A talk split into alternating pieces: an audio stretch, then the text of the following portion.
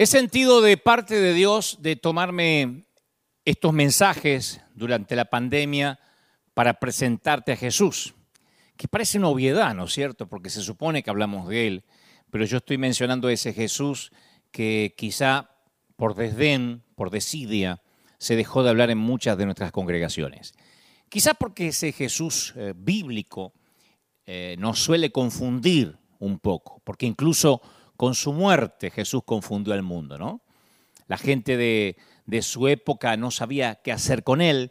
Jesús hablaba con acertijos, sanaba a los enfermos, eh, resucitaba a los muertos. Y para la gente de su época Jesús era alguien que confundía, que escandalizaba. Y yo me atrevo a pensar que hoy sucede lo mismo. Cuando muchos tienen que describir a Jesús, incluso muchos cristianos, dirían, sí, era una buena persona, era un buen tipo, agradable, y no falta el que trata de decir que era alguien amable. Y es probable que tengan en mente capaz que las imágenes de las Biblias para niños, ¿no? que muestran a Jesús sentado con corderitos, acariciando la cabeza de un chiquito, y lo ven como alguien suave, gentil, casi delicado. Es lo que yo llamo ese Cristo hollywoodense. Por eso hay tantos diciendo, así no hablaría Jesús. Mi Jesús no se comportaría así cuando a lo mejor uno usa la ironía o le responde a algún fariseo o algún religioso. No falta el que todavía ve a Jesús con ojos viejos o con ojos prestados, lo cual es peor, y te dice, no, no, no, así no es Jesús. Y no tiene la menor idea cómo era Jesús, pero no porque yo a lo mejor sé más cómo es Jesús que el resto, sino que no tienen la menor idea muchos porque no han leído los evangelios otra vez, lo dan por sentado. Algunos podrían decir que Jesús era un tipo genial, con quien se podía pasar un buen tiempo. Y yo no creo que sean descripciones, a ver, necesariamente erróneas, pero estoy convencido que no son seguramente precisas. Nos sorprendería saber que la Biblia jamás lo describe como alguien agradable. Eso no significa que Jesús no lo fuera, cuidado. No significa que sea alguien malhumorado, pero no hay en esa palabra agradable algo que capte la esencia de quién era Jesús o quién es. Porque para quienes estuvieron con Jesús en la tierra, para los que entraron en la presencia de Dios en la carne, fue como meterse en el paso de, un huracán, ¿no? Peligroso, eh, riesgoso, eh, subversivo. Y lo más probable es que anduvieran por allí boquiabiertos al verlo, asombrados, porque Jesús asombraba. Y yo pienso que debería seguir asombrándonos. Por eso aquí en la congregación siempre tenemos la frase, y que lo sagrado no se vuelva. Y todos los que venían aquí y que van a volver dicen siempre, común. O sea, que no nos dejemos de asombrar de lo que significa Jesucristo. Y cuando Él anduvo aquí en la tierra, nadie había conocido antes a alguien como Él. Y ese huracán dejaba una estela de gente que, que, meneaba la cabeza, que se preguntaba lo mismo una y otra vez y decían, no puede ser que esté hablando en serio, ¿viste lo que dijo? O sea, los mensajes de Jesús no eran algo que, ah, sí, ya sabíamos, no, ¿viste lo que dijo? No puede ser que diga tal cosa. Esos eran los comentarios cada vez que él predicaba o, o relataba una parábola. Este hombre asombroso hacía que la gente corriera a la casa y ya sin aliento le dijera a la familia y a los amigos, ay, no vas a poder creer, no vas a poder creer lo que vi hoy, lo que escuché hoy. O sea que donde él pasaba, le daba historias para contar a la gente. Y esta misteriosa persona se atrevía a desafiar a los poderosos líderes religiosos de la época. Y los dejaba gritando, le decían, no te atrevas a hablarnos así. ¿Cuánto hace que un predicador no da su oratoria y se le para a alguien y le dice, no te atrevas a hablarnos así. Ese era Jesús. No era un tipo agradable, positivista, un coaching que te tiraba frasecitas sacados de las galletitas de panda. Lo consideraban hereje, usurpador. Por cierto, Panda es una cadena de comida, de comida oriental donde hay unas galletitas que uno puede abrir al final con, una, con un papelito que te dice la frase de la suerte, el horóscopo. Bueno, Jesús no era un dador de horóscopo, era un revoltoso, le decían que era un demonio. No había quien describiera a Jesús como un tipo agradable. Y las escrituras nos dicen que los escépticos opinaban, dice, de nuevo las palabras de Jesús fueron motivo de disensión entre los judíos.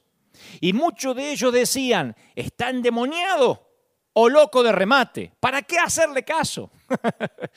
y también opinaban otros, estas palabras no son de un endemoniado. Como un demonio le va a abrir los ojos a los ciegos. ¿Mm?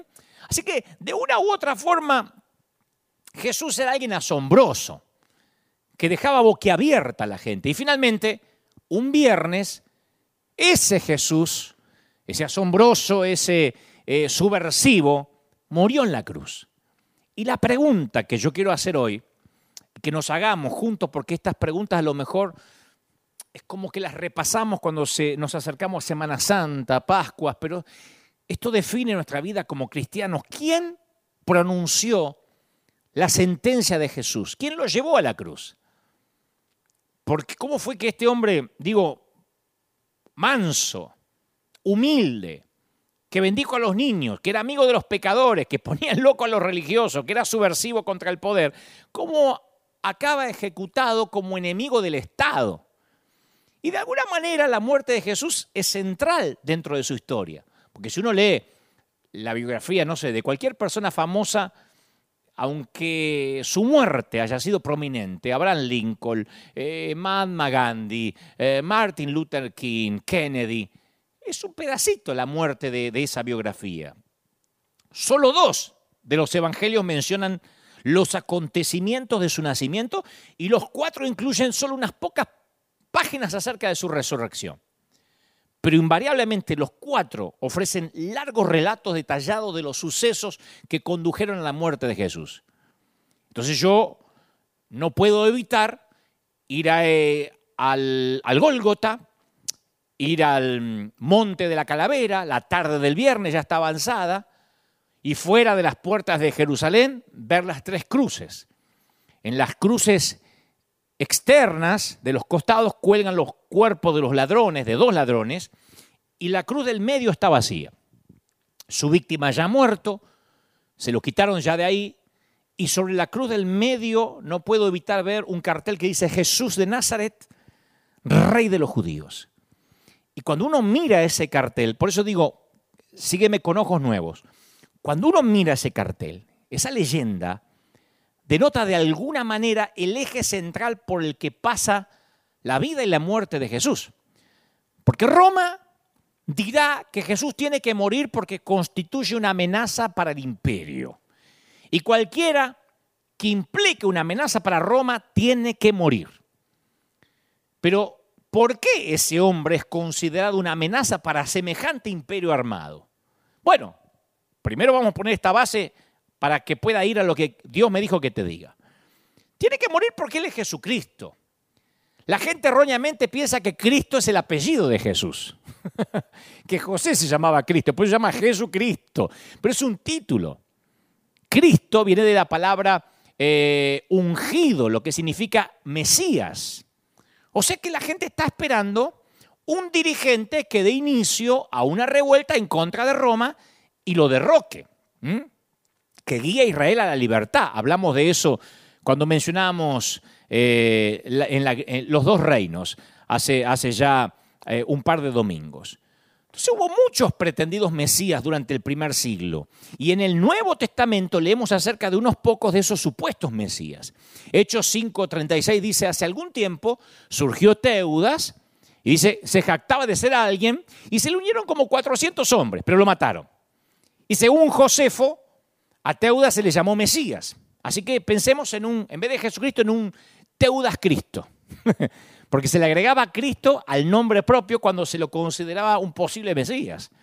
Este Teudas afirmó que podía dividir el río Jordán y hacer que cayeran las murallas de Jerusalén. Era un Josué de días más modernos.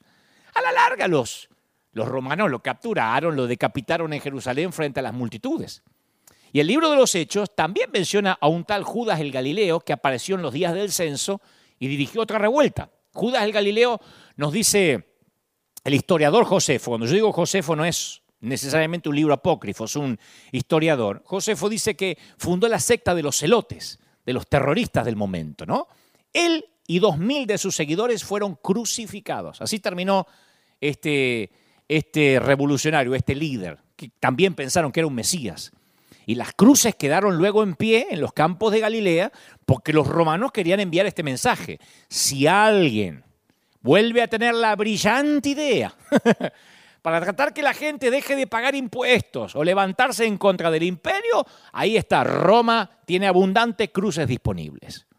Todo esto pasaba cuando Jesús era muchacho. Por eso es que aclamaron a Jesús poquito antes de ir a la cruz cuando entró a Jerusalén.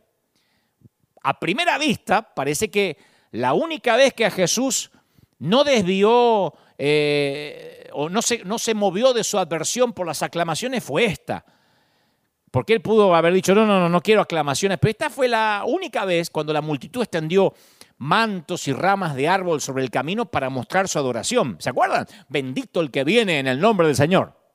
Oh, sana, oh, cantamos, oh, sana al rey. Y aunque Jesús le tenía, insisto, aversión a semejantes manifestaciones de, fanatismo, esta vez los dejó gritar.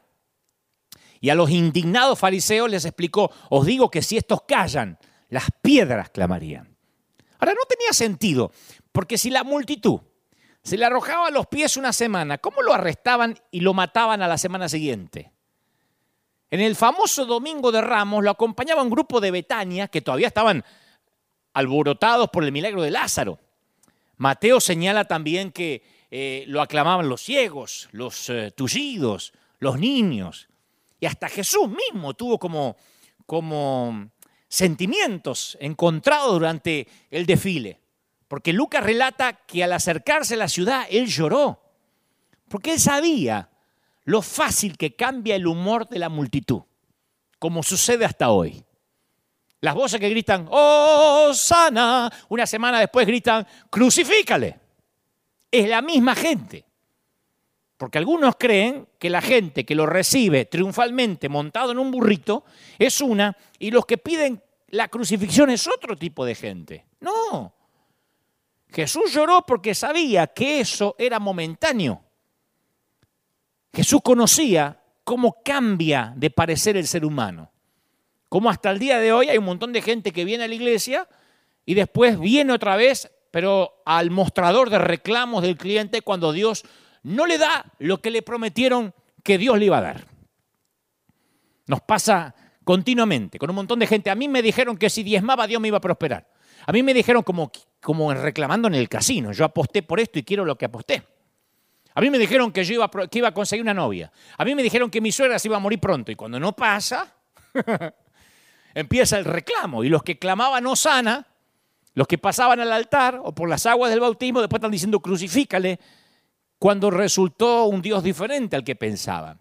Y esto también. Ellos pensaban que el Mesías iba a derrotar a Roma. Por eso lo recibieron. Y el castigo por ese fracaso de no derrotar a Roma es la crucifixión. Porque el que acababa crucificado era que no era el verdadero Mesías. Este no fue el primer Mesías crucificado, hubo otros Mesías crucificados. Hubo por lo menos, según la historia, 18 candidatos a Mesías, de los que mínimamente tenemos noticias durante los días de Jesús. Y todos encontraron el mismo destino. Ahora, Jesús hizo las cosas que esperaban que el Mesías hiciera. Anunció un nuevo reino, exhibió su poder, declaró tener autoridad, pero deliberadamente y repetidas veces rechazó lo que parecía ser un destino político. Y Juan nos dice que después de que Jesús diera de comer milagrosamente, de comer a la multitud, que le de comer a todos, que, que con una pequeña viandita todos comieron hasta saciarse, la gente quiso venir y hacerlo rey por la fuerza. Dijeron, si este tipo con unos pocos pescados y unos poquitos panecitos le da de comer a cinco mil tipos, imagínate lo que puede hacer con unas pocas espadas y unos carritos de guerra. Tenemos al tipo que va a derrocar al gobierno de facto, que va a derrocar la dictadura de los romanos. Dale un carrito y este tipo te lo multiplica. Así que Jesús escapó a los montes solo, se negó a levantar un dedo contra Roma, Así que no era una amenaza militar. No era alguien que estaba generando un golpe de Estado. Entonces vuelvo a preguntar, ¿por qué acabó en una cruz? No me digas porque Dios quería que acabaran una cruz, ya sé, teológicamente sí, pero vamos a razonar juntos. No se pierdan esto. ¿Quién sentenció a Jesús? Salgo del Golgota. Vamos juntos, acompáñame y vamos juntos a la última cena con sus mejores amigos. Porque vamos a tratar de encontrar quién lo sentenció. Entonces vamos a la última cena, ¿no? Y tenemos en, en Juan, tenemos en Juan capítulos del 13 al 17, una memoria íntima de la noche más angustiosa de Jesús en la tierra, ¿no? Y cuando yo leo el relato de Juan me encuentro volviendo a un curioso incidente que interrumpe la comida. Dice, sabiendo Jesús que el Padre le había dado todas las cosas en las manos, comienza Juan así de manera dramática, y después le agrega un final casi incongruente. Dice, se levantó de la cena, imagínate, se levanta Jesús de la cena, se quitó su manto y tomando una toalla, se la ciñó. O sea, se la puso así como se ponían otras madres para cocinar ravioles. y vestido como un esclavo, se inclina para lavar la suciedad de las calles de Jerusalén de los pies de los discípulos. Y eso incluye el excremento de los animales y las heces y todo, ¿no? ¿Qué forma tan extraña de actuar del invitado de honor en la última comida con sus amigos? En esos días, lavar los pies se consideraba degradante. De modo que el amo eh, eh, no se lo podía exigir al esclavo judío. Era degradante. Tenía que ser el esclavo de los esclavos de los esclavos el que hiciera eso. Pedro impalideció cuando vio hacer esto a Jesús. Y con esta sola acción Jesús dio simbólicamente un vuelco completo, como dije hace unos domingos atrás, a todo el orden social. Porque hay algo que se nos escapa, muchachos, gente querida. Jesús nos pidió a sus seguidores que hiciéramos tres cosas en recuerdo suyo. Tres cosas. Nos, pidió que nos bautizáramos unos a otros como él había sido bautizado por Juan. Nos pidió que recordáramos la comida que compartió esa misma noche con los discípulos y de ahí la comunión, la llamada Santa Cena. Y por último nos pidió que nos laváramos los pies unos a los otros. Y la iglesia siempre ha cumplido con las dos primeras, los dos primeros mandatos, pero nos cuesta horrores lavar pies. Y no estoy hablando del simbolismo, ¿eh? No estoy diciendo, es cierto, no hay lavamiento de pies en la iglesia. No, no estoy hablando del símbolo, del acto religioso. Estoy hablando de lo que significa lavar pies. Hace ya un tiempo atrás un predicador, a quien le mando un enorme saludo y un beso, no me quiere mucho, no le, caigo, no le caigo muy simpático, sacó una, una enseñanza mía de contexto respecto a la Santa Cena, ¿no? Porque yo estaba dando, creo que en Nueva York, una conferencia donde dije, explicaba las vacas sagradas que los cristianos tenemos y entre ellas la Santa Cena, que pensamos que tiene que ser tal vino. Y yo decía, si te vas a bautizar, ¿dónde querés bautizarte? Y yo quisiera el Jordán si pudiera, ¿no? Si pudiera viajar. Si no puedo viajar al Jordán, un río. Si no puedo un río, una piscina de lona. Si no puedo una piscina de lona, una palangana. Pero siempre uno va a lo más cercano que hizo Jesús. Pero eso no quita que no bauticemos al que no puede viajar al Jordán. ¿Me explico? A mí me ha tocado bautizar una viejita, una abuelita que estaba en su cama, en su lecho de muerte, no se podía ni mover. Y me dice, yo necesito ser bautizada. Yo le puedo decir, mire señora, a ver, levántese, la meto en la, pileta y la, termino de matar. O puedo hacer lo que hice, le puse un paño arriba de la cabeza, le chorrea un poquito de agua y diga, haz de cuenta que esto es el bautismo. Porque lo importante es lo que pasaba en su corazón. Hay otros que pasan por el Jordán y se bañan. Por más que se ponen la túnica, se bañan, después siguen con su vida. Así que es como pasar al altar. No hay magia en pasar al altar, tampoco hay magia en bautizarte. Es un símbolo, es lo que pasa dentro. En esa línea de pensamiento dije también la Santa Cena es lo mismo. Me ha tocado estar en cárceles donde digo, ¿qué tenés para, para, para, para hacer la cena misenada? Bueno, dame agua, dame lo que tengas. De allí que dije la frase de podés hacer la Santa Cena con papa frita, con una Coca-Cola, con lo que sea. El tema tiene que ver con lo que significa con la persona que está recordando. No es que si no hay vino al que le sacamos el alcohol, si no es Malbec mendocino, la Santa Cena no tiene sentido. Todo tiene que ver con, vayamos a lo mejor del símbolo, si no se puede con lo que sea. Entonces alguien tomó esa doctrina y me dijo, Dante, eres un hereje, eres un burro. ¿Qué digo burro? Estoy insultando a los burros al llamarte a ti, porque has tocado los símbolos de mi cena. Y lloraba el hombre. Aquí le mando un saludo muy especial porque aparte es un, un gran actor como yo. Pero cuando yo veo esto, digo, tal vez tenga razón, tal vez yo me haya equivocado en alguna frase, pero digo, estoy seguro que no estaría dispuesto a lavarme los pies. Porque no es solamente que Jesús dijo, bautícense, tomen la cena, sino que dijo, y también lávense los pies. Hay que ver si quien se enoja tanto conmigo, porque estaría dispuesto a hacer una santa cena con agua, estaría dispuesto a lavarme los pies a mí. De hecho, esa misma noche, algo más tarde, de que Jesús lavara los pies, se produjo una discusión entre los discípulos acerca de cuál era el mayor. Se ve que había algunos argentinos. sea el mayor entre vosotros como el más joven y el que dirige como el que sirve, dijo Jesús. Y después dijo, yo os asigno un reino. Claro, un reino, en otras palabras, fundado en el servicio. Un reino fundado en la humildad, en el lavamiento de pies. Un reino diferente. Los discípulos habían visto un cuadro vivo de lo que Jesús quería decir cuando se acordaban de que Él le lavó los pies. Y seguir este ejemplo no se ha vuelto para nada fácil en más de dos mil años ni siquiera para los que estaban allí. Entonces vuelvo a preguntar, si hay alguien que lava los pies de sus propios amigos o de sus discípulos, ¿quién sentenció a Jesús? ¿Quién lo mató? Los principales sacerdotes llevaron a Jesús ante Pilato, ¿no? Y han pensado cuidadosamente la acusación que le van a presentar porque no se lo puede molestar al procónsul por una bobería. Entonces le dice, hemos descubierto a este hombre agitando a nuestra nación. Se opone al pago de impuestos al emperador y afirma que es el Cristo, un rey. Sabían los tipos que si le decían eso a Roma, iba a la cruz, pues ya habían crucificado unos cuantos que se decían llamar Cristo. Así es como plantean el juego los tipos, ¿no? Este Jesús es un problema para Roma. Le están diciendo al César no le va a gustar, así que será mejor que hagas algo. En un espacio de menos de 24 horas, escucha esto, Jesús tuvo que enfrentarse hasta seis interrogatorios, algunos de parte de los judíos y otro de parte del gobierno de Roma, ¿no? Y cuando uno lee las transcripciones de los juicios, lo que llama la atención es la poca defensa de Jesús. Ni un solo testigo sale en su defensa. Ningún líder tuvo la valentía de denunciar la injusticia que se estaba cometiendo, el falso testimonio. Entonces la secuencia de los juicios parece como un ejercicio de pasarse la pelota uno al otro.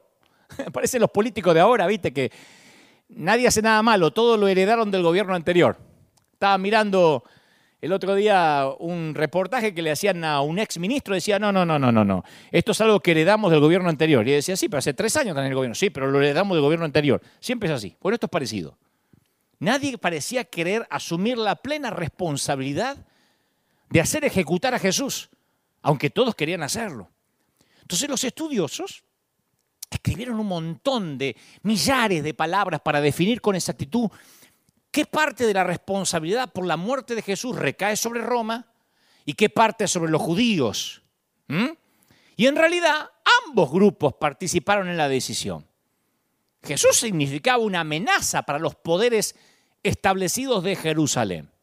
Hay como en el subconsciente colectivo, no, fueron los judíos. Por eso nadie va a Italia y dice, los italianos mataron a Jesús. No, pero ambos tuvieron responsabilidad.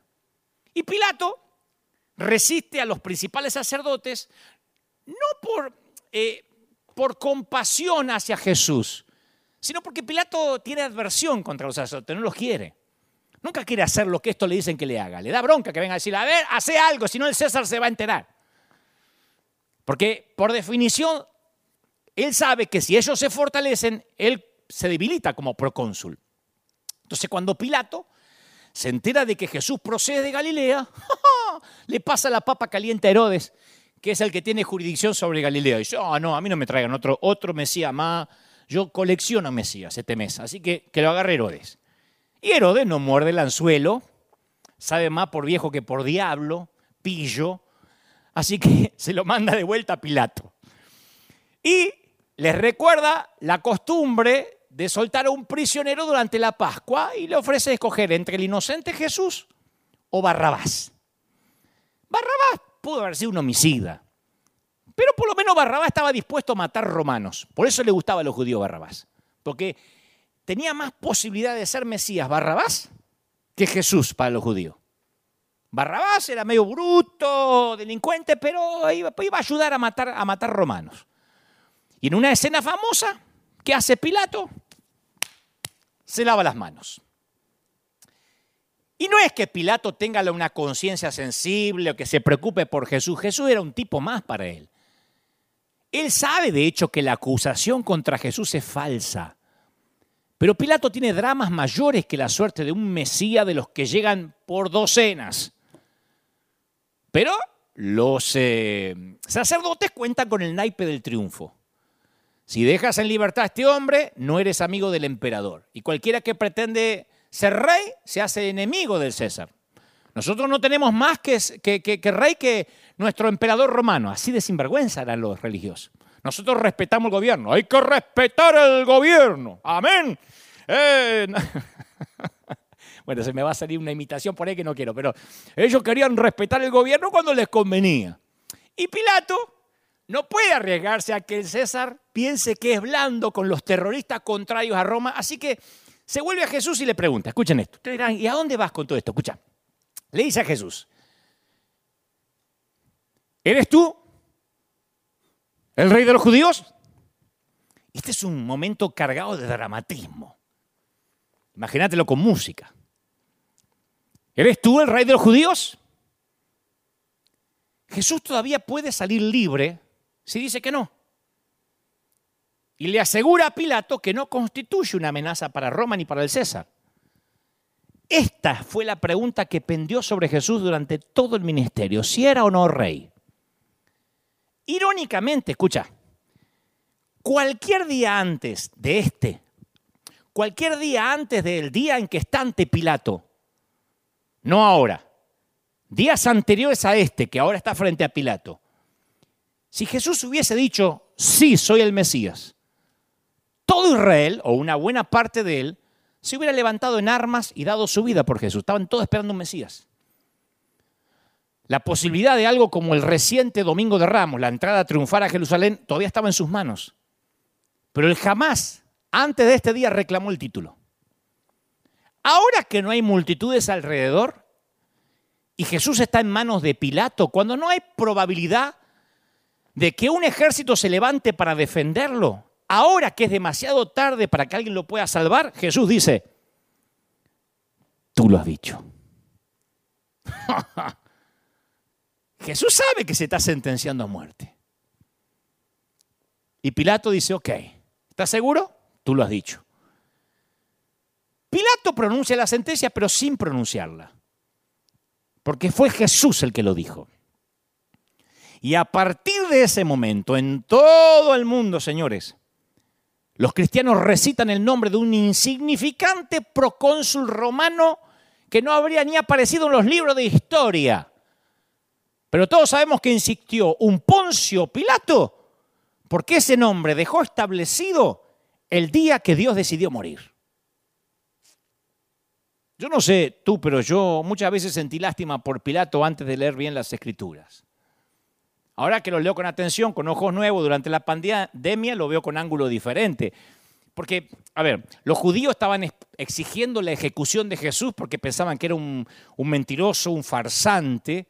Y Pilato veía a Jesús como un tipo inofensivo, chiflado tal vez, loco, pero no era culpable. Jesús, eh, eh, Pilato veía a Jesús como un tipo agradable que se metió en un lío, no sabía cómo salir, un tipo que realmente no importaba mucho.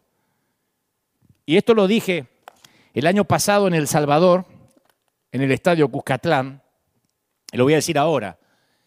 En la persona de Poncio Pilato tenemos un símbolo de lo que son muchas personas el día de hoy. Cuando la gente dice que Jesús es agradable, ah, es un buen tipo, así no hablaría Jesús.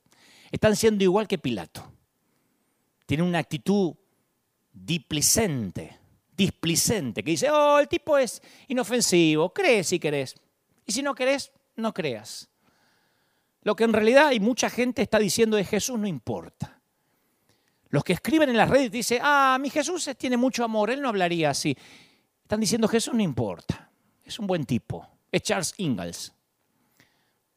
Nuestro desafío más grande por lo general no viene de quienes apasionadamente se oponen a Jesús. Nuestro desafío más grande no son los inconversos. El desafío más grande que tenemos nosotros los que predicamos viene de quienes piensan que en realidad Jesús es un buen tipo, alguien agradable, pero que tampoco viene para cambiarte la vida, los divorciados de la fe, los hijos no reconocidos del legalismo. Eso que le decís, ¿y vos crees en Jesús? Sí, sí. ¿Y por qué no vivís en santidad? Ah, qué sé yo, no, tampoco, tampoco es que Jesús uh, me super atrae. Lo ven a Jesús como si fuera que le preguntara sobre John Lennon. Y Jesús no es un buen tipo como lo vio Pilato. Jesús es un huracán que arrasa con nuestras vidas y las pone pata para arriba, transformando nuestra vida tal como la conocíamos. Señores, esto no es obra de un buen tipo, de un tipo agradable, es obra de un Dios misericordioso. ¿Quién sentenció a muerte a Jesús? Jesús mismo se autosentenció. Les hizo la tarea fácil al procónsul y a los que querían matarlo. Los sacerdotes fueron con dos acusaciones. Acabaron acusando a Jesús de blasfemia para que las multitudes se pusieran en contra de él y de traición a fin de que Pilato lo matara. tenían que probarlo, no era cuestión de lo acuso y ya está como muestran las películas. Y no pudieron probarlo. Por eso Jesús se tuvo que autosentenciar, porque estos imbéciles no solo lo acusaban, sino que no tenían pruebas. Según el registro de Marcos, la Biblia dice que los jefes de los sacerdotes y el consejo en pleno buscaban alguna prueba contra Jesús para condenarlo a muerte, pero no la encontraban. Entonces testificaban falsamente contra él, pero sus declaraciones no coincidían. Y cada vez que uno venía a testificar, decía, sí, sí, él dijo que quería derrocar a César eh, frente al Jordán. Y pasaba otro y dice, sí, yo le di que lo dijo, pero no era el Jordán. Era... Entonces Pilato decía, ay, Dios mío. O sea, no se ponen ni de acuerdo ni para mentir los tipos. Y además se había difundido el rumor de que Jesús había dicho que iba a destruir el templo y reedificarlo en tres días. Entonces los, los tipos, los líderes judíos, los legalistas esto, no lograban encontrar testigos que se pusieran de acuerdo en las palabras exactas que Jesús dijo. Pero se alarmaban. Imagínate la reacción si un árabe gritara en las calles de Washington, voy a volar en pedazos la Casa Blanca y la voy a reconstruir en tres días. No, termina de decir día que está preso. Además de eso, la falta de consideración por el sábado los escandalizaba. La ley de Moisés decía que quebrantar el sábado era una ofensa capital. Jesús significaba una amenaza para la ley, una, una, una, amenaza para el sistema de sacrificio, una amenaza para el templo, una amenaza para las normas de alimentación y para las muchas distinciones entre puros e impuros. Jesús siempre fue, es y seguirá siendo hasta su regreso una amenaza para el legalismo. Si no, yo no recibiría tantos emails y tantos mensajes diciendo que deje de hablar de Jesús, que estoy poniendo liberal a la gente. Los legalistas están locos. Yo cada vez que predico digo, cada vez van a quedar menos amigos. Siempre el legalismo fue enemigo y seguirá siendo enemigo de Jesús. Y una vez más, todo lo que Jesús tenía que hacer ante esas acusaciones era guardar silencio. Pero ahora no guardó silencio. Como vio que, que, lo, que venían estos tipos y no se ponían de acuerdo y eran todas falsas acusaciones y vio que Pilato lo iba a liberar, Primero no hizo ningún esfuerzo por corregir las falsas acusaciones. Se sentó en silencio mientras se mofaban de él, pero cuando le preguntó, Pilato, ¿eres tú el Mesías? De alguna forma dice, sí, yo soy. Tú lo dijiste. Y ahí Jesús pronunció su propia sentencia de muerte. Le dio a los judíos lo que ellos no podían conseguir a través de ninguno de los falsos testigos. Jesús hizo el trabajo por ellos. ¿Por qué? La religión, no la falta de religión. La religión acusó a Jesús. La ley, el legalismo, no la ilegalidad. El legalismo lo hizo ejecutar. Y con sus juicios tendenciosos, con sus azotes, su, su oposición violenta eh, contra Jesús, las autoridades religiosas y políticas pusieron en relieve lo que eran mantenedores de un sistema establecido, defensores solo de su propio poder. Cada uno de los ataques a Jesús ponía en manifiesto cuán ilegítimos eran.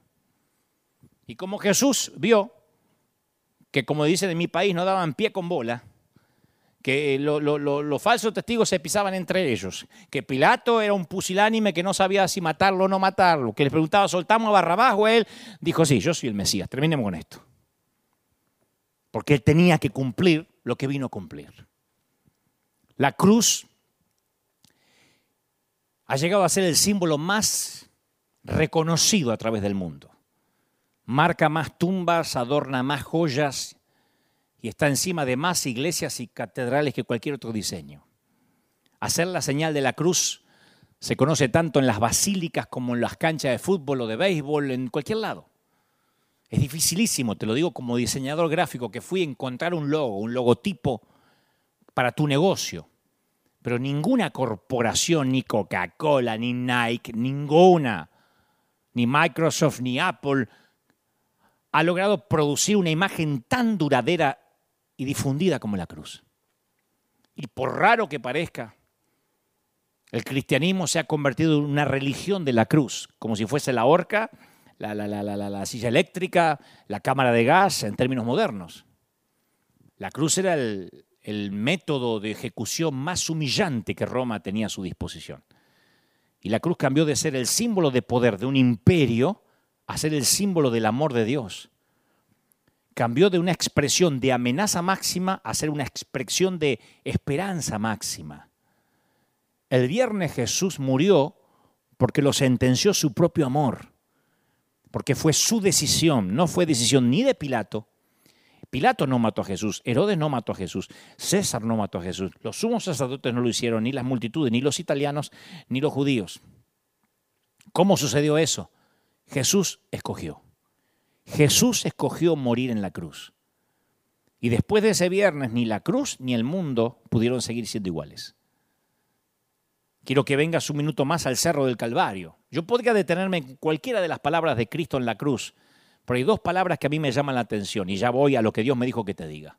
Porque todo esto yo sé que es palabra de Dios, pero viene algo más fuerte todavía. Jesús dijo, consumado es.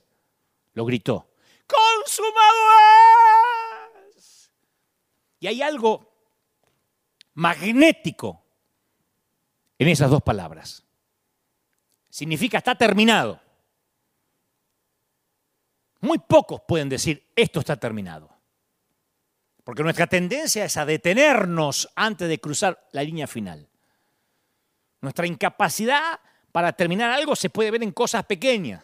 Haga memoria, un césped cortado a la mitad, un libro a medio leer, un libro que está ahí en la mesa de luz hace semanas, una dieta abandonada y vuelta a empezar todos los lunes, ejercicios abandonados, equipos de eh, cintas de correr que se usan como percheros, una pared a medio pintar, una puerta provisoria que después vamos a poner la que va. Jesús no. Por eso son espléndidas esas palabras, consumado es. Él no podía permitir ni que Pilato, ni que el César, ni que los legalistas le impidieran consumar eso. Y yo estoy hablándole ahora a alguien que quiere darse por vencido. Pero necesito que no pierdas de vista que Jesús dijo estas palabras colgado de una cruz. No es una graduación. Las Pascuas no son conejos ni huevos de chocolate. Ahí está el gladiador que permaneció, el guerrero no se rindió, el trabajo había concluido, la tarea de seleccionar, de entrenar embajadores había terminado. La canción había sido cantada, la sangre había sido derramada, la muerte había sido vencida, el precio había sido pagado. Entonces, si estás a punto de desistir porque no aguantás más la pandemia, no te rindas. Estás desanimado como papá al ver que tus hijos no cambian. Permanece ahí. Estás cansado de hacer lo bueno. Hazlo un poco más. Cansado de esperar lo que no llega. Vamos, sigue esperando. Solo la última temporada. No te entregues. La próxima vez que la niebla y la oscuridad te encuentre, te haría bien pasar un rato por la cruz. La próxima vez que creas que nadie te entiende, date un paseo por el Gólgota, porque ya no vamos a la Biblia a leer la crucifixión. Vamos a ver qué nos dice, oh, empodérate. Y agarramos versiculito, insisto, como si fuera el horóscopo del periódico. Vayamos al Gólgota. Y la primera vez que sufra, la próxima vez que sufra, la primera vez que sufra, la última vez que sufra, cuando sea, presta atención, porque puede ser que estés más cerca de Dios de lo que nunca imaginaste. La victoria en la guerra es lo que opaca las batallas que perdimos en el trayecto. ¿Qué te importa perder una y otra y otra batalla si lo que vale es la victoria final? Se sabe en el fútbol. ¿De qué te sirve venir ganando todos los partidos y perderte la copa? A veces es preferible empezar humilde y llegar a la final. ¿Qué significa ese viernes? Significa que Jesús, como no pudo aceptar pasar la eternidad sin verte, Él eligió los clavos. Nadie sentenció a Jesús, Él fue porque quiso. ¿Por qué me has desamparado? Para que tú nunca tengas que sentirte desamparado. Prefirió bajar a los infiernos por ti antes que irse al cielo sin llevarte. A mí me fascina eso. Entonces esto me llevó a preguntar mientras escribía este mensaje, o mientras que Dios me lo daba, ok, Pilatos no sentenció a Jesús, ¿no? Los líderes religiosos tampoco, ¿correcto? A César tampoco. Bueno, entonces ¿quién, ¿quién sentenció a Jesús? Él mismo. ¿Cuándo decidió? ¿Cuándo dijo, voy a morir para darte acceso a la vida eterna a ti, a mí? ¿Cuándo? Su verdadera muerte no fue el viernes, fue el día de, el jueves día de morir el jueves. La letra D, no voy a ocupar tiempo en esto, la letra D también dicen algunos que significa decisión y se usó en referencia al hecho de aquel día que los Estados Unidos tomó la decisión de la invasión en Normandía, ¿no? Él tomó ese día D, ese jueves, la decisión de morir y ahí es cuando realmente murió. No el viernes. El viernes ya estaba hecho, el viernes fue cuando gritó, consumado es. Jesús no decidió morir cuando Pilato se lavó las manos y dijo, ay, no se está lavando las manos, ay, no me digas que voy a morir. Él ya sabía desde que cada interrogatorio que fue, él ya sabía, había decidido en el huerto que iba a morir. Así que si me acompañaste al Golgota y me acompañaste al, panteón de, de Pilato, quiero que ahora me acompañes al lugar donde Jesús decidió morir porque es ahí donde juntos vamos a ir hoy en este mensaje y donde tú y yo vamos a tomar decisiones importantes. Desde el aposento alto en Jerusalén, Jesús y un grupo de diez se levantaron para dirigirse a los olivares frescos de un huerto llamado Getsemaní. Ya habían participado de la, de la última cena, ya habían discutido los tipos quién era el mayor y Jesús ya había lavado los pies. Promedia esta hora cuando Jesús y los discípulos abandonan el aposento alto y bajan a través de las calles de, de Jerusalén, la mayoría duerme, los que están despiertos no prestan atención a la pequeña caravana que, que caminan por la calzada, los veo atravesando el valle y el sendero que los lleva al huerto. y mientras tanto, los pies de Judas, yo dije que iban diez, ¿no? Claro, porque los pies de Judas ya estaban recién lavados por el maestro y con los piecitos limpios bajaban rápido la calle al patio de Caifás. Solo diez iban con él, el otro ya con los piecitos limpios lo iba a traicionar. Y dice la Biblia, dice Mateo, que comenzó a entristecerse Jesús y a angustiarse en gran manera. Lo mismo escribe Marcos, ¿eh? Y ambos escritores mencionan sus palabras dolorosas a los discípulos. Mi alma mi alma está muy triste hasta la muerte. ¿Estuviste alguna vez muy triste hasta la muerte? Yo sí. Quédense aquí, velen conmigo. ¿Tuviste muy triste que no querías no solo no dormirte, sino que no se duerman los que están con vos? Jesús iba mucho a orar solo, ¿eh? Y a veces enviaba a los discípulos lejos en una barca, de modo que él pudiera estar a solas con su Padre. Pero esta noche Jesús necesitaba la presencia de sus amigos. y por instinto, los seres humanos necesitamos a nuestro lado a alguien en el hospital la noche antes de una operación, cuando estamos en el destino final. Por eso esto es lo más terrorífico de esta pandemia, que muchos tienen que partir sin tomar la mano fuerte de su hijo, de su nieto. Necesitamos a alguien en el hogar de ancianos cuando la muerte se está aproximando. En cualquier momento de crisis necesitamos el contacto tranquilizador de la presencia humana. Y Jesús la necesita. Yo creo que la reclusión sin comunicación es el peor castigo que nuestra especie ha inventado. Y yo encuentro en el relato de los evangelios acerca de Getsemaní una intensidad profunda de soledad que Jesús nunca experimentó antes o que por lo menos la Biblia no cuenta. Capaz que si Jesús hubiera incluido mujeres en la última cena, mira lo que voy a decir, parece inclusión de género esto, pero si hubiese incluido mujeres, capaz que no tenía que pasar estas horas solo. De hecho, la madre de Jesús, que estaba llena de presentimiento, había ido a Jerusalén. Es la primera mención que se hace de ella en los evangelios desde el comienzo del ministerio del Hijo. Se llenó de presentimiento y fue.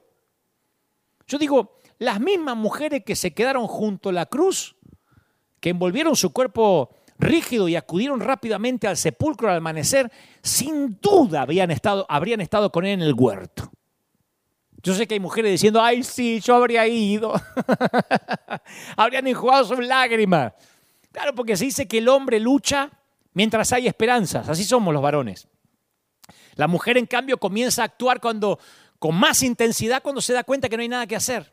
Así fue creado. Por eso, cuando habla la Biblia de sexo, de, vaso frágil, no está hablando de debilidad, está hablando de sensibilidad, que es muy diferente, que hablaremos en otra ocasión. Pero por eso las mujeres tienen el valor de estar junto a los lechos de dolor, valorando ese tiempo que a veces los varones nos sentimos inútiles. Vamos a un hospital y decimos, bueno, eh, bueno, me alegro de verte bien. Se está por morir, te dice alguien. Ah, ah, bueno, pero te estás muriendo bien. Y ya decimos una estupidez y nos vamos. La mujer la que se queda. Y esto se vio con nitidez a los pies de la cruz. Los apóstoles ya no sabían nada que hacer. Pero María y las mujeres que la acompañaban valoraban esos instantes, querían compartirlos con sensibilidad eh, femenina, maternal. Ahí las fuertes eran ellas. Porque lo femenino se caracteriza por su capacidad de espera. ¿eh? Y lo masculino por la objetividad, por el, eh, no sé, el pragmatismo. Porque para los varones el camino es una necesidad para llegar a la meta. Por eso los varones no disfrutamos las vacaciones, queremos llegar. Y las mujeres dicen, no, disfrutemos el viaje, el varón quiere llegar. La mujer disfruta los trayectos porque el embarazo las acostumbra a saborear la gestación de las realidades, con, claro, su obvia cuota de angustia, ¿no? El hombre quiere ver resultados. Si pudiera los varones abreviaríamos el camino. La mujer goza y sufre los caminos.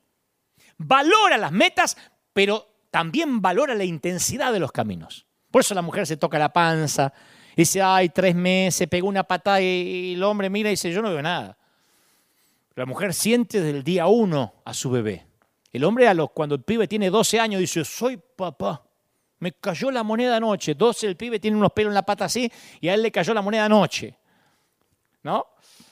Las mujeres tienen la capacidad de ser fieles en el silencio, en la espera de los momentos eh, fundamentales de la vida. Y los hombres no sabemos qué hacer cuando el tiempo se prolonga y no sabemos en qué ocupar, no sabemos esperar la vida. Tenemos que conducirla, cambiarla, transformarla. Siempre que, que la mujer tiene un problema, el hombre quiere traer una solución y a veces no quiere la mujer una solución, quiere ser escuchada. Y cuando no podemos solucionar nos sentimos desubicados, inútiles. Así que los apóstoles que son varones no saben qué hacer con el dolor y lo convierten en miedo. Actuaron cuando hubo que hacer algo práctico, bajar a Jesús de la sepultura y llevarlo de, la cruz y llevarlo a la sepultura. Pero ya el domingo llegaron sin esperanza. Y las mujeres, en cambio, compartieron el Gólgota con tan intensidad que fueron las testigos oculares, las primeras de la resurrección. Mirá lo que se perdieron los que caminaban con Jesús. Ninguno de estos tipos se le ocurrió ir a ver cuando se corría la piedra. No fueron las mujeres las que escucharon diez mil veces lo que Jesús dijo que iba a resucitar al tercer día. Yo me hubiese quedado ahí. Va, yo también hubiese escapado porque soy varón. Pero digo, Ninguno se le ocurrió, ninguno de los muchachos, y decir, che, vamos a ver si, ¿qué perdemos? Perdemos un día. Si al cuarto día no resucitó, fue un fiasco. No, estaban asustados. Las mujeres no.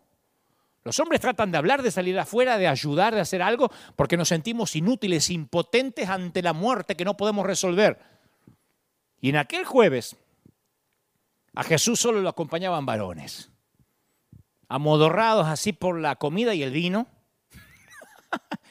porque no era que tomaban vino sin alcohol, estaban con la modorra de un vino, no tenían resaca, pero estaban entonados. Se durmieron mientras que Jesús soportaba la prueba solo. Y cuando los discípulos le fallaron, Jesús no ocultó lo que sentía. Le dijo, no, che, no pueden velar conmigo una hora. Yo creo que les hizo así, levántense. Eh, che, no pueden velar una hora, che. Una hora última noche que voy a estar con ustedes. El mundo había rechazado a Jesús, porque ahí venía el desfile, el desfile a la luz de las antorchas que se aproximaban por los senderos del huerto donde venían a buscarlo. Y pronto todos estos discípulos dormilones lo iban a abandonar. Y encima de eso, cuando Jesús ora, se topa con un muro de silencio. Debe haber sentido que la primera vez fue la primera vez que Dios de algún modo le dio vuelta la cara pasa de mí esta copa? No era que Jesús era impotente, porque si él hubiese insistido en hacer su propia voluntad, no la del Padre, hubiera llamado a 12 legiones de ángeles, 72 mil ángeles. 12 legiones son 72 mil ángeles, para que pelearan una guerra santa por él. En Getsemaní, en ese huerto de las decisiones, Jesús revivió la tentación de Satanás en el desierto, porque en ambos casos pudo haber resuelto el problema así. A Satanás lo liquida con una puñalada en el desierto y acá hace una violenta guerra en el huerto. Pero no habría habido historia en la iglesia. Yo no estaría acá. Vos no estarías ahí. Después de varias horas de atormentada oración, Jesús llega a una decisión. Y luego diría, no era necesario que el Cristo padeciera estas cosas, expresaría luego despertó a sus adormecidos amigos por última vez y se dirigió en medio de la oscuridad hacia quienes querían matarlo. Ahí tomó la decisión. La historia lo registra como una batalla entre Jesús y los religiosos o entre Jesús y Roma, pero fue una batalla de Dios contra Satanás. Y Jesús sabía que antes de la victoria habría una derrota. Sabía que antes de la luz del domingo vendrían las tinieblas del viernes.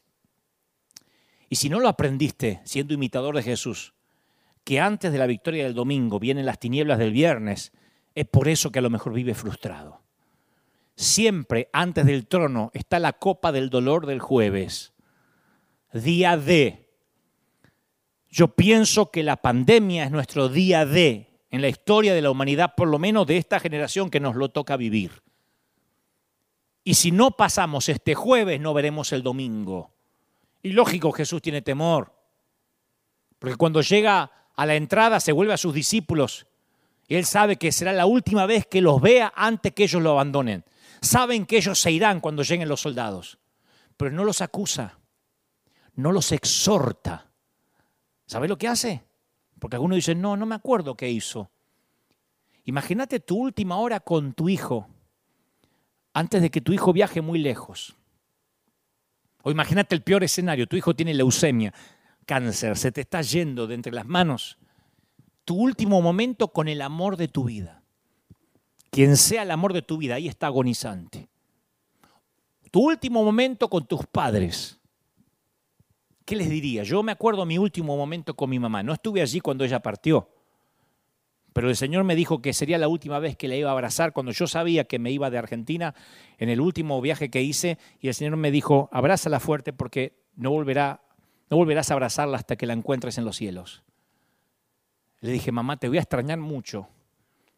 Y escogí algunas palabras para decirle que no compartiré aquí. ¿Qué le dirías a los que sabes que no vas a volver a ver? Reproches, yo sé que me van a dejar solo, che, no pudieron eh, estarse despierto, la verdad que me decepciona. Dijo, más no ruego por estos, solamente por ellos, sino que también ruego por los que han de creer en mí, por lo que ellos van a predicar. Para que todos sean uno, para que el mundo crea que tú me enviaste.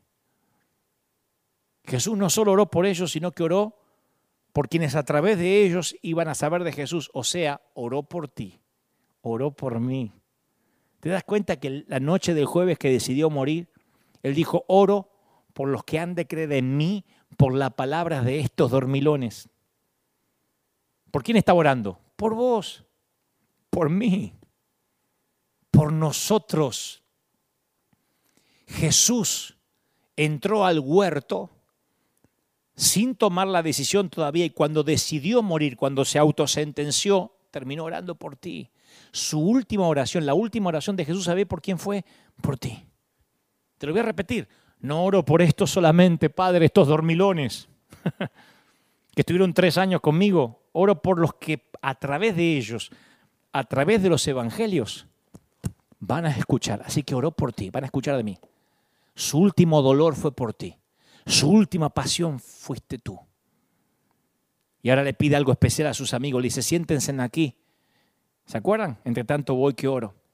Porque estoy triste hasta la muerte. Yo veo el, el huerto en sombras. La brisa capaz que está fresca. Estuve en el huerto de Getsemaní hace poco. Siempre hay una brisa fresca ahí.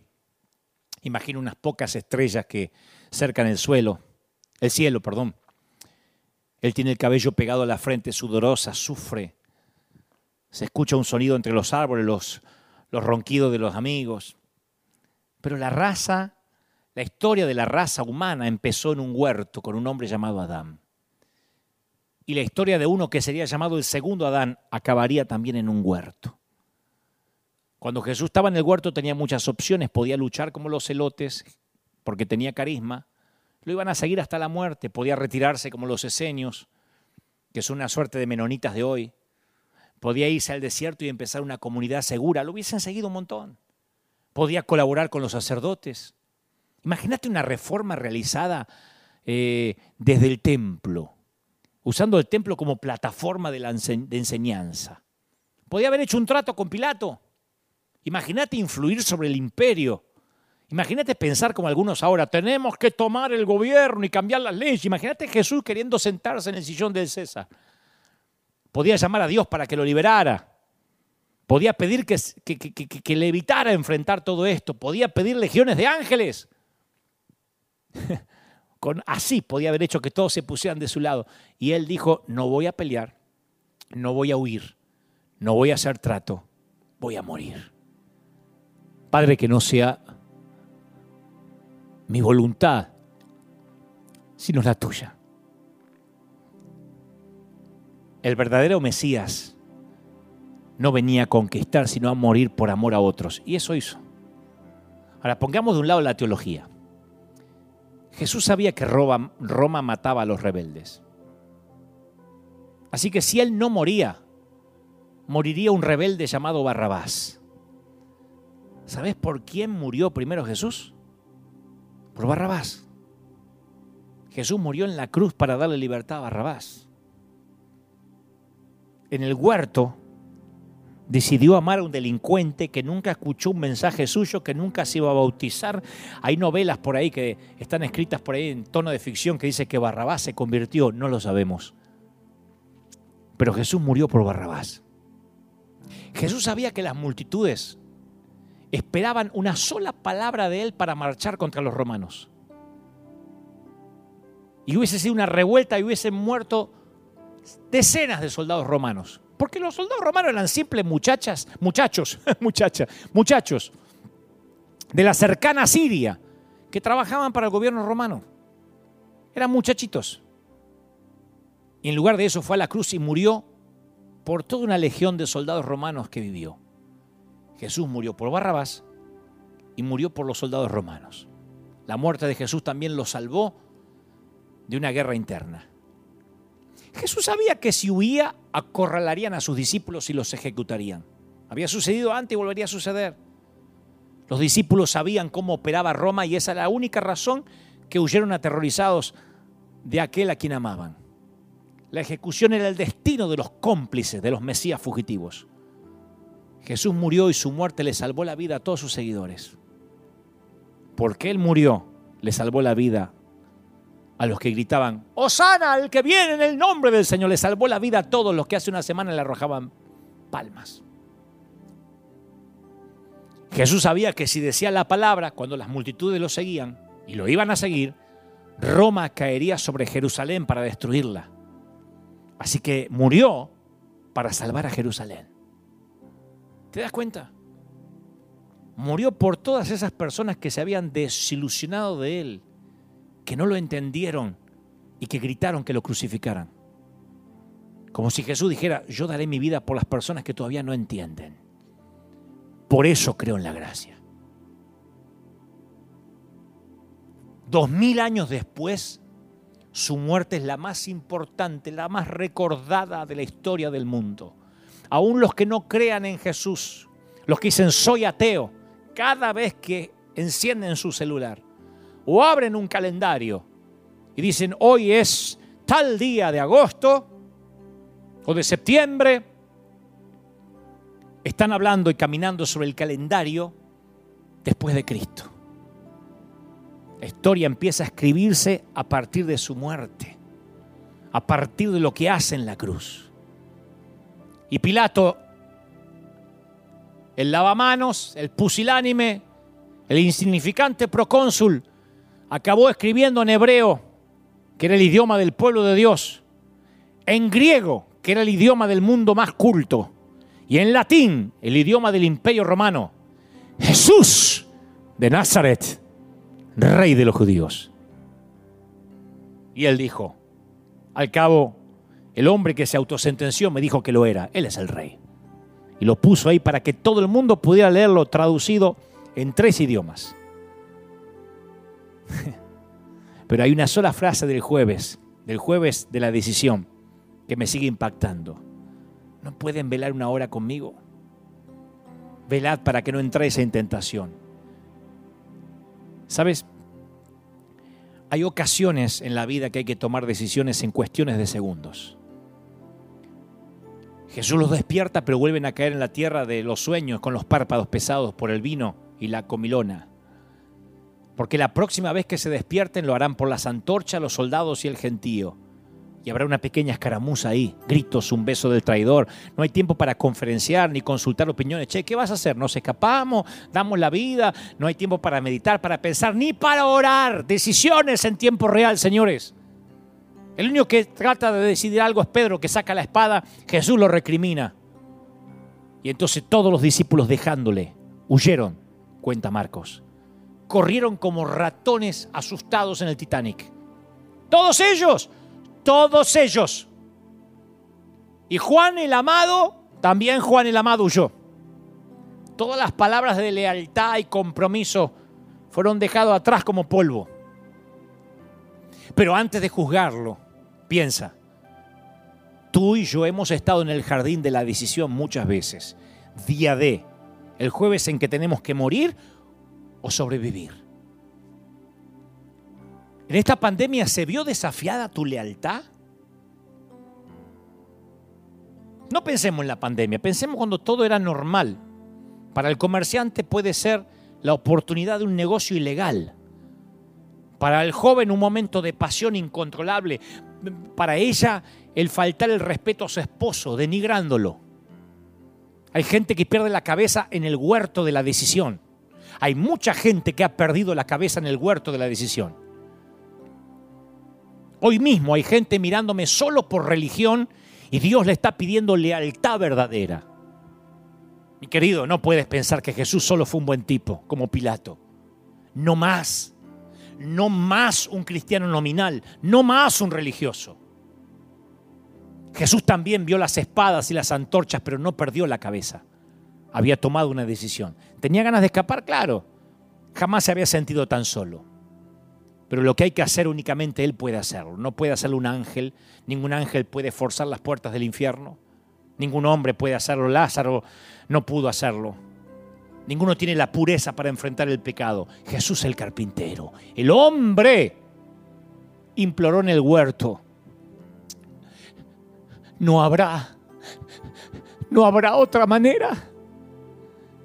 Y escuchó al Padre dulcemente decir con firmeza, no Pero Jesús no podía renunciar a la cruz porque te vio a ti. Me vio a mí en mi propio huerto de Getsemaní y no quería que estuviésemos más solos. Te vio en tu propio huerto de árboles torcidos y amigos que duermen.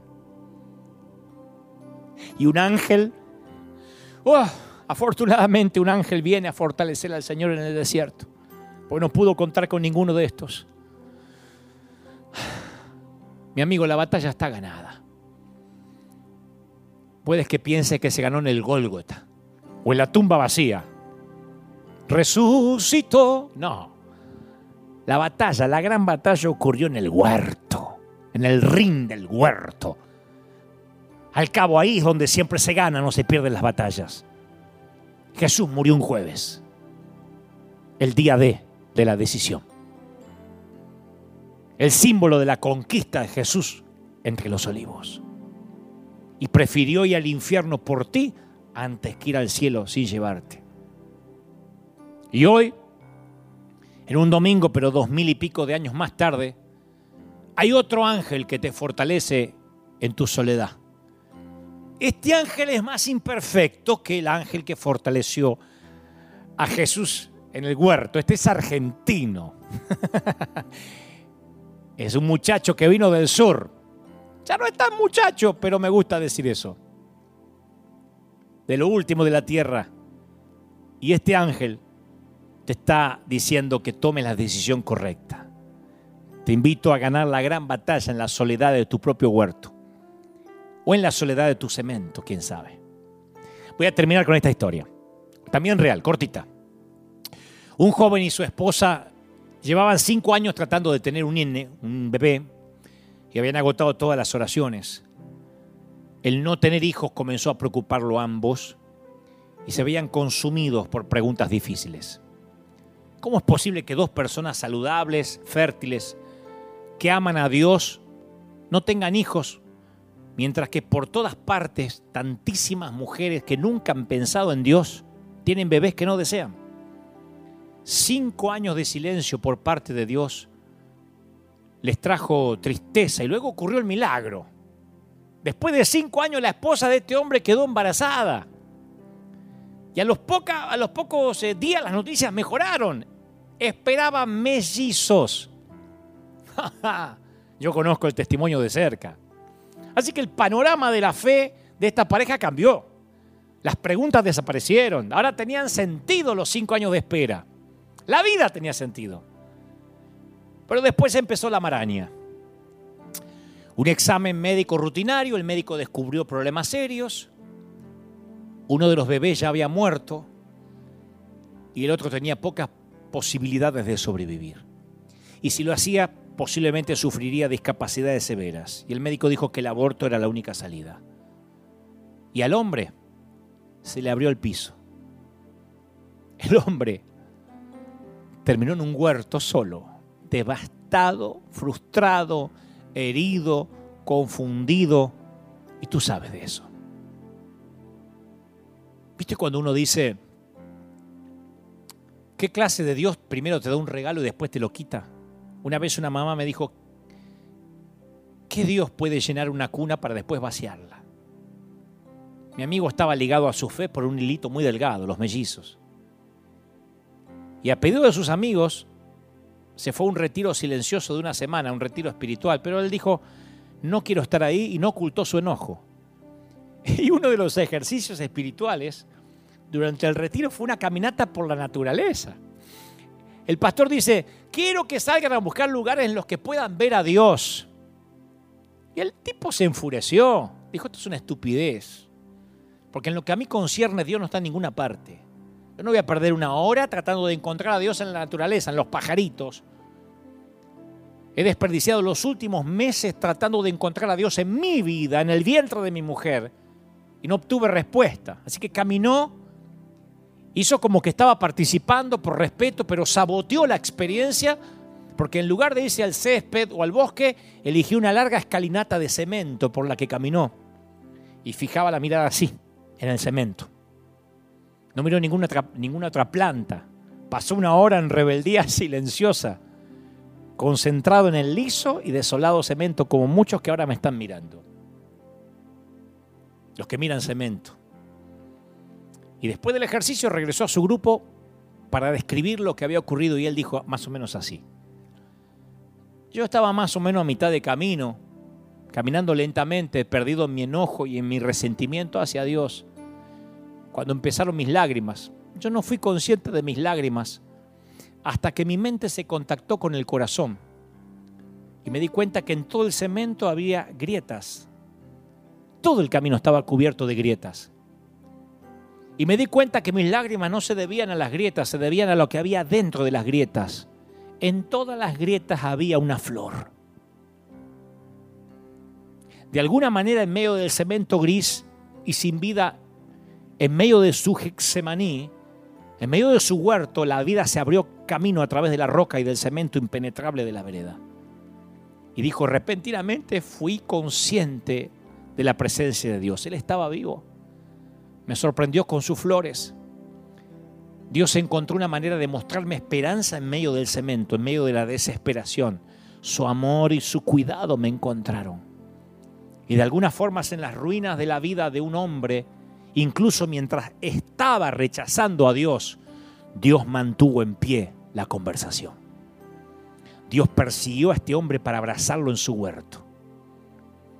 Hay una canción maravillosa que dice, puede que estés en un lugar seco ahora mismo y parece que no puedes salir, pero yo he venido a hacer un camino.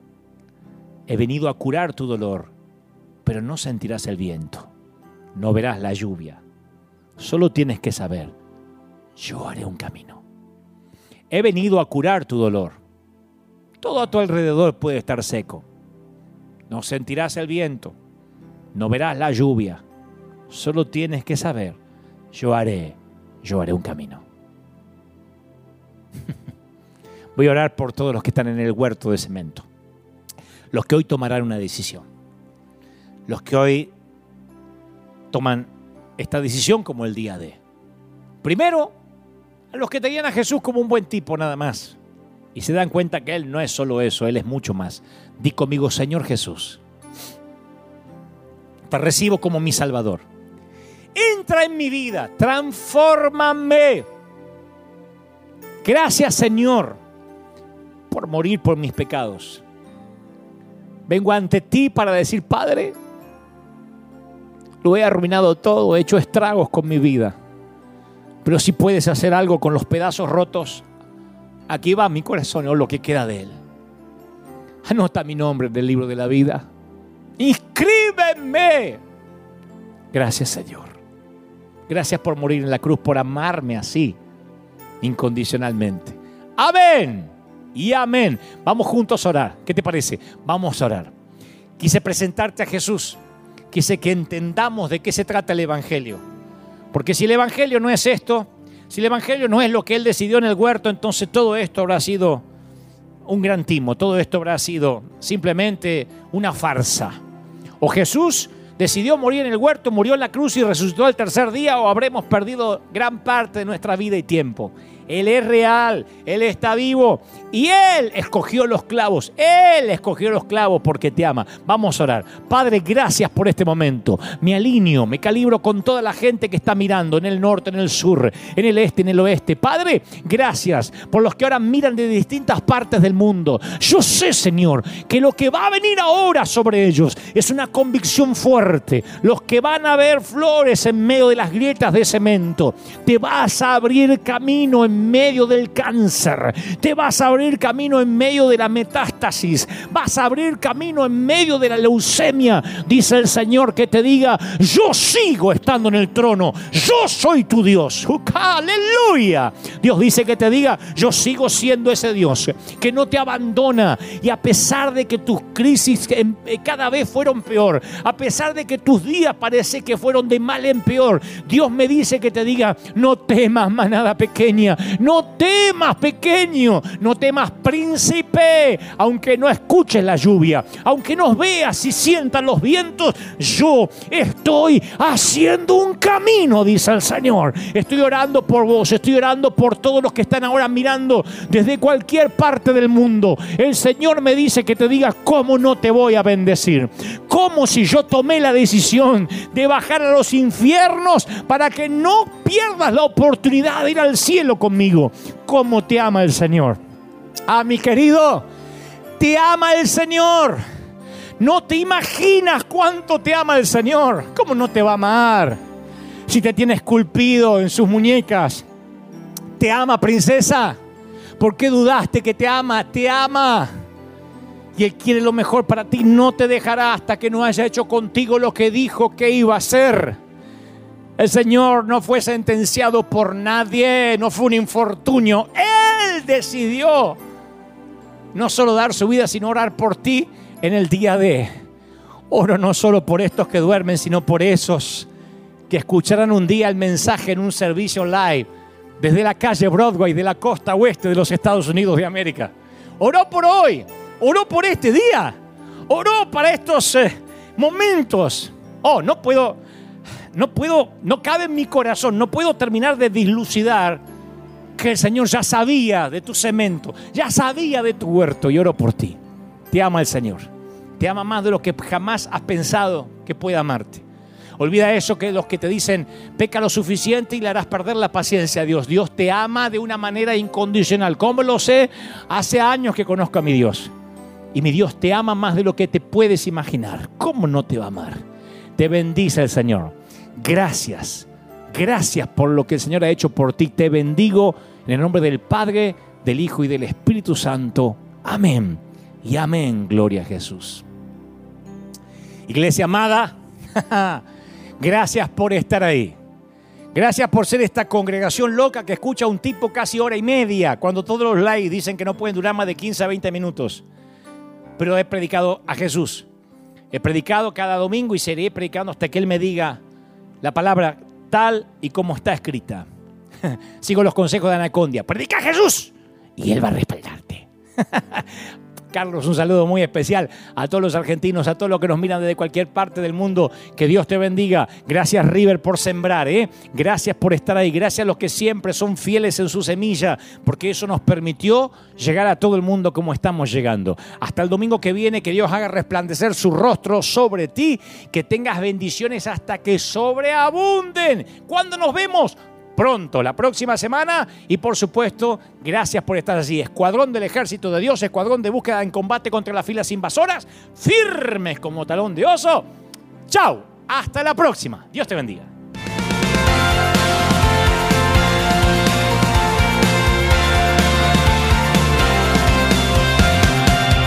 Apareciste una noche de soledad Abandonado y perdido te reconocí. Tu voz diciéndome no temas, yo estoy aquí. El Padre me envió por ti. Y me curaste las heridas, me sanaste mi Jesús. Todas mis cargas las dejaste allí en la cruz. Algo tan grande no lo puedo comprender.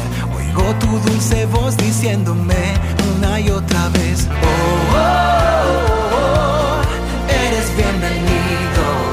amado una y otra vez. Oh, oh, oh, bienvenido a River, eres amado.